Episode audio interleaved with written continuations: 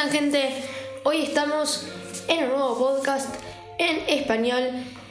En este podcast estaremos viendo la serie de Puerta 7, algo que me están pidiendo mucho en, por ahí, que analice series de Netflix como cualquier otra.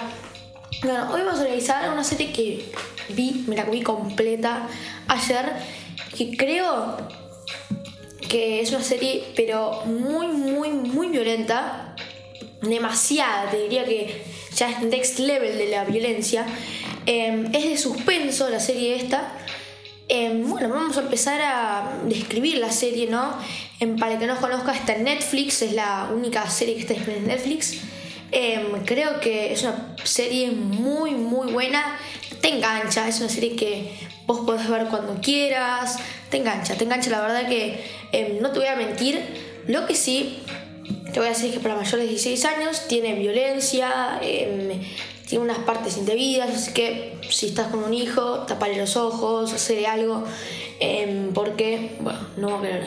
La violencia que tiene es muerte, la verdad que la serie es casi todo muerte. Em, se trata de una mujer que se introduce al mundo de las barras bravas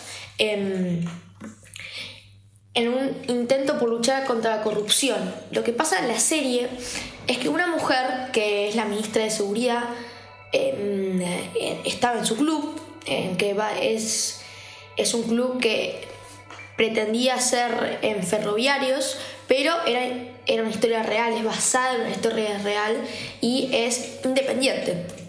Em, entonces, se ve que había mucha corrupción, entonces ella lucha contra la corrupción y el crimen organizado que desordenaba el club de fútbol, con el fin de limpiar el nombre de su familia. Creo que lo que más eh, da esta serie es un poco de como que te queda un recuerdo de la corrupción. Es todo corrupción la serie. O sea, no hay momentos que no sean de corrupción, es casi toda corrupción.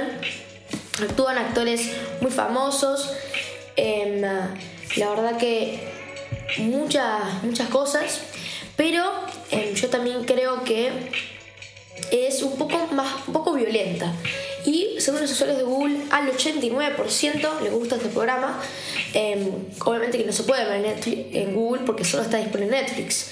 Em, si nosotros vamos a puerta 7, sitio oficial de Netflix, películas. Puerta 7, la verdad que es como una serie grande. Seguramente saquen más episodios porque como quedó un suspenso abierto. Voy a contar un poquito resumidamente qué significa, cómo va toda esta serie, ¿no? Bueno, como yo les decía, era una mujer que se encargaba de limpiar el crimen, pero no podía ella sola.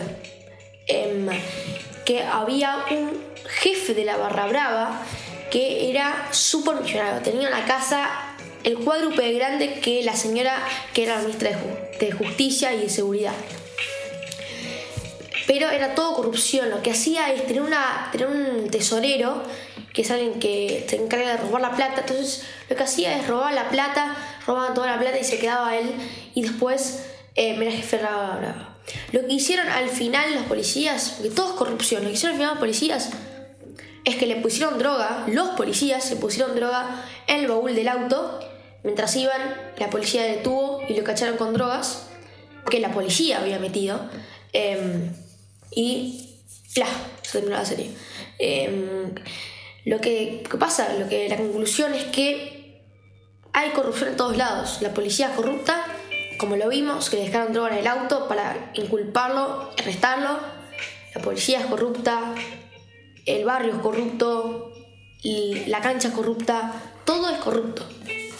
Em, tenemos el primer eh, para, reformar. El primer episodio fue lanzado el 21 de, 21 de febrero de 2020 con la dirección de Adrián Caetano. Tiene una temporada y son 8 episodios que duran alrededor de entre 45 minutos y 35 minutos. País es Argentina la serie. Bueno, yo creo que no queda nada para decir. Creo que estuvo muy muy bueno eh, analizar esta serie em, porque es la realidad, en la Argentina es la realidad, entonces creo que vamos a ver un poco la realidad argentina.